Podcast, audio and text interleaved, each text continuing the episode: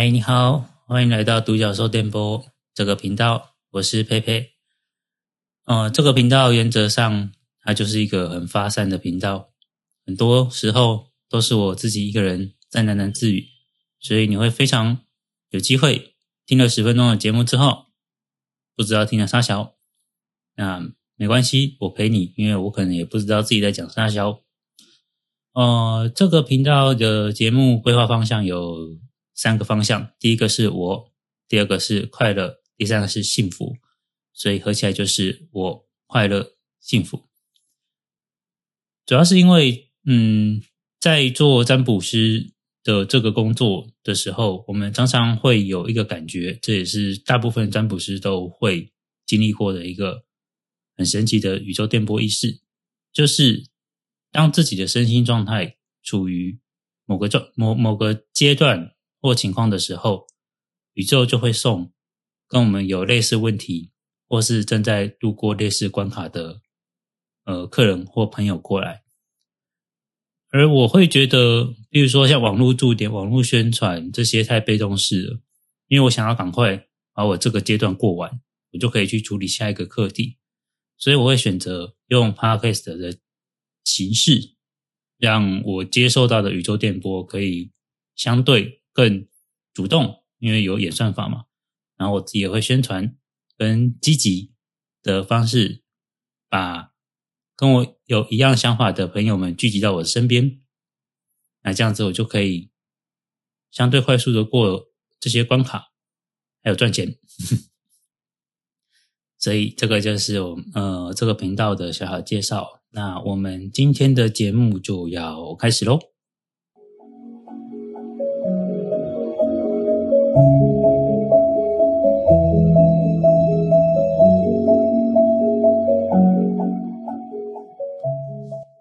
呃，今天的主题是关于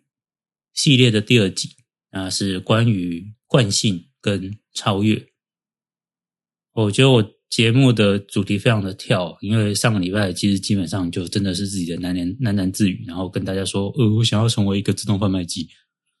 那这个礼拜突然来讨论这个相对严肃的感觉，嗯，这也是我自己蛮习惯自己的特色，应该说特质啊，就是很极端的两面性，我可以很强，然后也可以非常非常的严肃，所以这个也是我惯性的一部分。好，那这个题目的发想是我上个礼拜天去看了一个舞台剧，那它是有一个世新呃话剧社的，就是一群团员们从二十五岁开始到现在，每隔五年都做一场秀，它是叫做基地四基地系列，所以他们有基地二五、基地三十，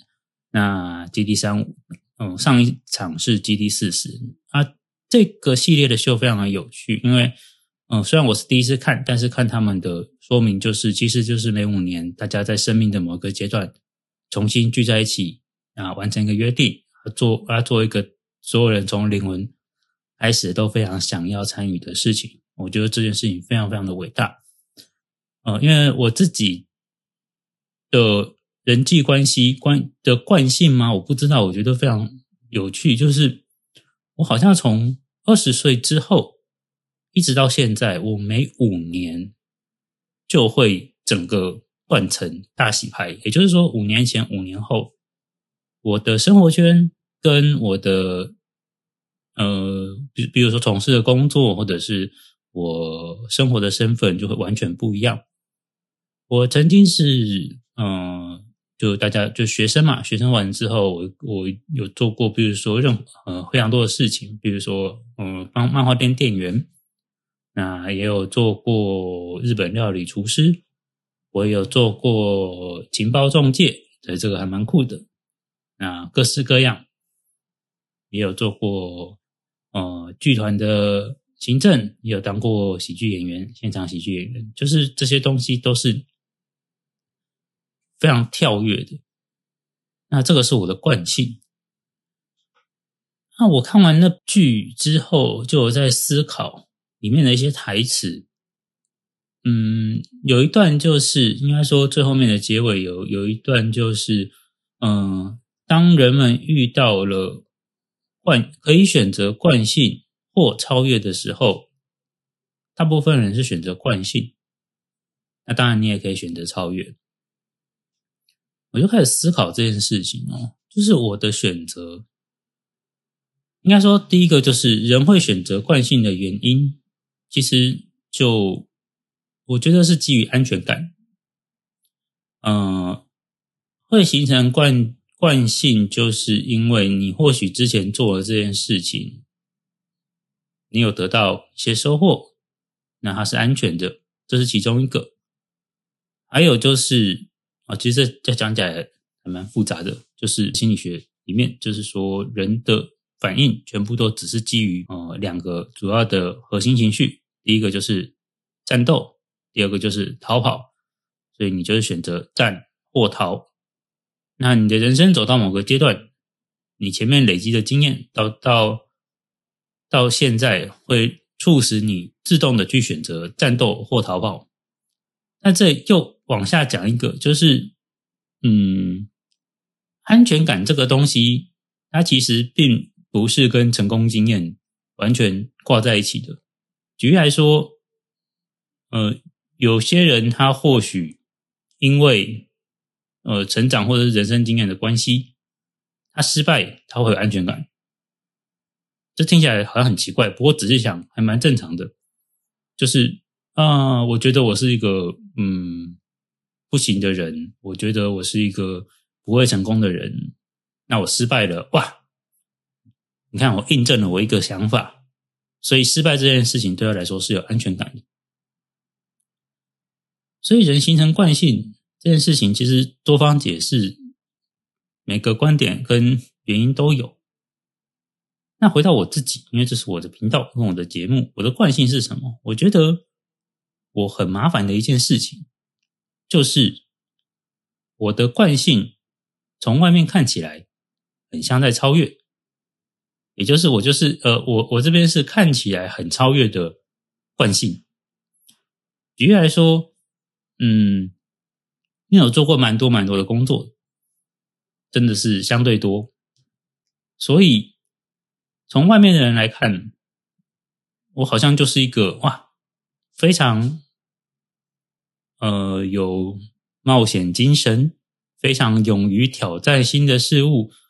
然后一直在学习很多东西，参加各种领域的人。嗯，我不否认，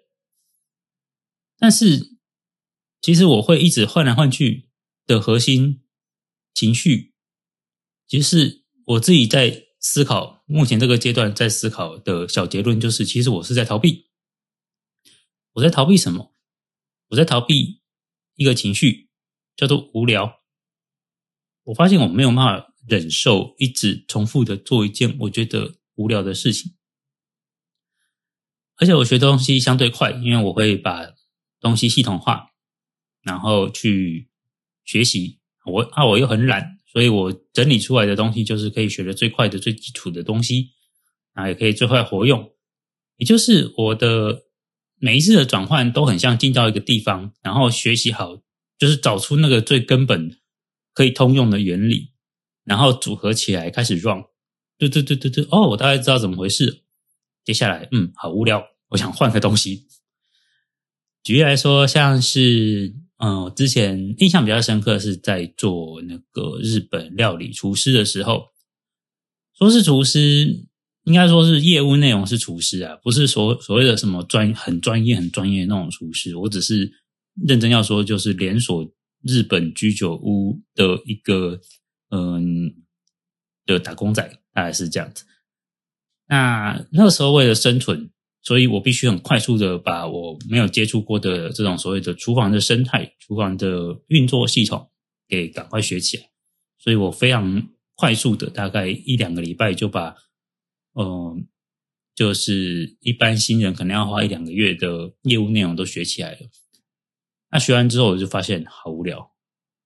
就是所有的事情，因为原理我懂了，所以所有的事情就是排列组合而已。不过那啊，不过那个时候就是也不能辞职，因为那时候基本上收入都是靠那份工作，就是我要活着，我就只能去厨房里面。所以我那个时候就很认真的发现，我有这个能力，就是系统化。那我也有这个情绪，就是我很讨厌无聊的事情。好，再往回说，嗯，我认为惯性看起来像是超越的惯性这件事情，其实还蛮危险。就是所有人看起来，应该说外面的人看起来就觉得哇，你会很多，你有在学习很多的东西，但是其实自己知道，呃，里面的核心跟做事的方式，它都是同一套而已。拆解、系统化、试跑，然后就就停了。所以我会觉得选择惯性跟超越的这个部分，我没有打算提出好像很有用的建议，因为这个节目我只有想到主题就做下来了。你们可能到现在就哦。你在攻沙小，我也不知道我是在攻沙小，不过就是边讲边整理。所以惯性跟超越的这个主题，我会觉得，如果想要累积，真正累积到一些什么什么东西的话，那习惯性跟强迫性的选择自己去超越，选择超越的选项，或许它才是一个真正能往前。走的痛苦的 一个选择吧。